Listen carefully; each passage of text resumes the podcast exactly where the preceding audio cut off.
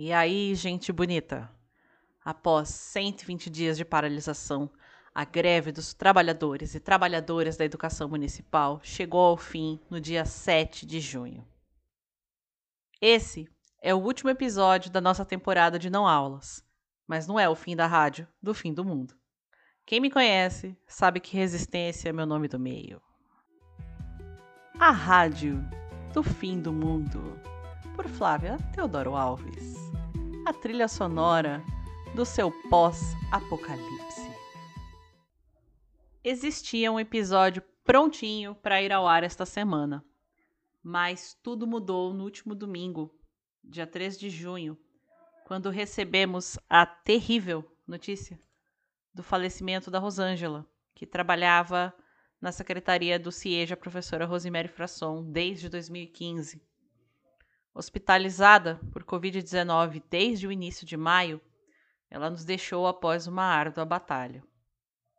Por isso, esse episódio é dedicado a Rosângela e aos seus familiares e amigos que agora enfrentam a dor da perda.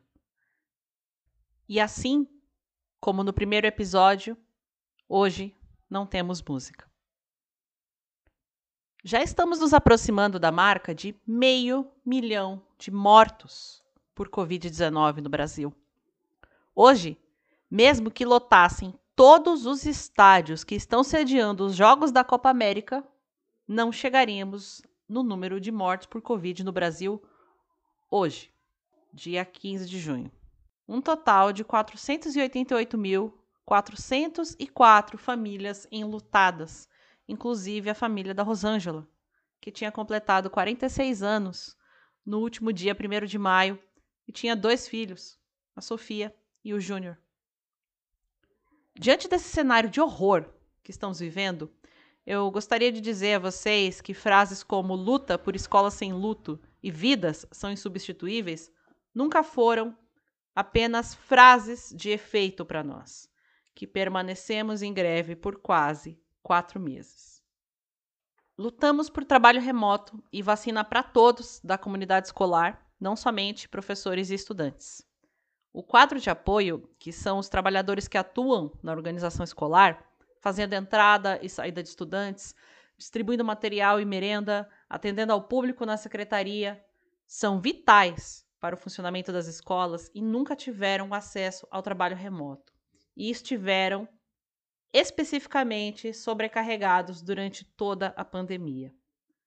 Para falar sobre as demandas e as lutas específicas dos trabalhadores do quadro de apoio na rede municipal de São Paulo, convidei a Ivana Heraclide, do Avança QA. Ivana, seja bem-vinda à Rádio do Fim do Mundo. Olá a todos, meu nome é Ivana Heraclide, sou servidora pública municipal, sou auxiliar técnico de educação, faço parte do quadro de apoio eu já tenho algum tempo na prefeitura e estamos aí na linha de frente nas unidades escolares desde o início da pandemia, né? O quadro de apoio, para quem não, não sabe, são os inspetores de alunos, agentes escolares, né? O pessoal que trabalha na secretaria também. E a nossa vivência na pandemia foi bem atípica porque os professores foram para trabalho remoto. Agora estão atendendo uma quantidade mínima de crianças nas escolas, mas o quadro de apoio não parou. O quadro de apoio trabalhou desde o início. Em alguns momentos com revezamento na escola, mas dependendo da necessidade da gestão, ficamos o tempo todo na unidade escolar né, acumulando funções, porque quando do revezamento tínhamos que atender telefone, fazer serviço de secretaria, além da própria arrumação e organização da escola para uma possível volta às aulas, que ficou subjetivo desde o início, né? Volta mês que vem, volta no outro, volta no outro, no próximo semestre, enfim e aguardando todos os ajustes que a Secretaria de Educação deveria fazer através das, das necessidades que a Prefeitura foi impondo né, para essa retomada das aulas. Nós como eu disse, né, continuamos fazendo serviço de secretaria, cadastrando crianças que estavam fora da escola, ajudando na entrega de material pedagógico, é, auxiliando os pais nas questões é, digitais, né, acesso às plataformas, como requerer uniforme escolar, como requerer o próprio material escolar, que tudo foi feito de forma digital, né? Agora é tudo através de aplicativo. Agora nós temos também os tablets, muitos vieram com problema, aí tem que dar suporte também para os pais de como usar, como fazer, como desbloquear. É, nós tivemos no primeiro momento, lá em 2020 ainda, uma distribuição de cesta básica com cesta de, de produtos de higiene. Agora veio uma outra demanda, né? A cesta básica com produtos é, mais saudáveis, né? A cesta saudável, como foi chamada. E nesse meio tempo, sempre na luta, né? Brigando, indo na Câmara Municipal, fazendo denúncias, casos de Covid a escola fecha, casos de Covid a escola não fecha porque não foi repassado para quem deveria dar o aval para fechar a escola. Nós tivemos muitas perdas, muitos colegas, né, dentro da educação, acho que se não batemos ainda, estamos quase batendo 300 servidores aí que nos deixaram em função de ter pego a Covid, porque afinal de contas nem todos têm condições de trabalhar de carro ou condições de pagar um Uber de repente, para não precisar depender do transporte público. Então, essa ida e volta, mesmo da forma rotativa, expôs todo o quadro de gestores e o quadro de apoio também a essa realidade. Né? E o enfrentamento da pandemia tem sido uma coisa muito atípica, né? Nós vemos muitas pessoas negando essa realidade, outros querendo tratamento alternativo, outros falando que a vacina não é eficaz, outros querendo tratamento com remédio, mas enfim, nós temos uma realidade.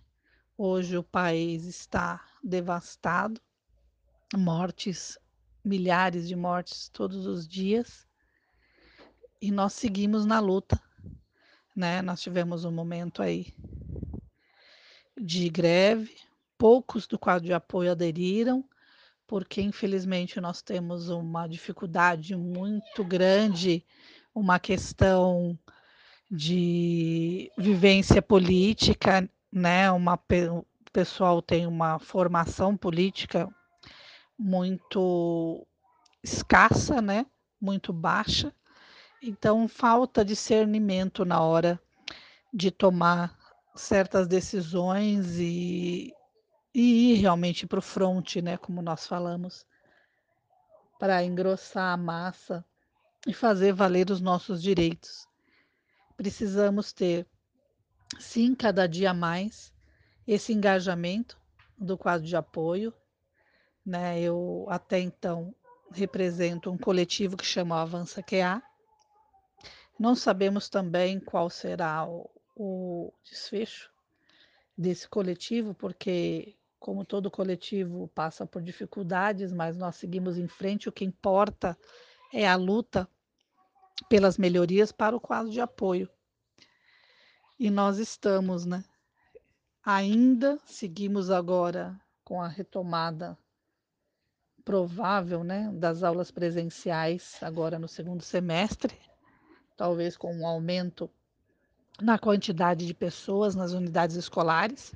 Os professores já estão voltando, os alunos devem começar a voltar aos poucos e o que nós queremos é realmente a, os ajustes sanitários, as reformas das unidades escolares, os EPIs, né, os equipamentos de proteção, e que a equipe de limpeza e de alimentação seja reforçada para que nós possamos garantir realmente a higiene, porque assim como foi desde o início falado, né, a greve de professores foi uma greve pela vida, foi uma greve sanitária, não foi uma greve por aumento salarial.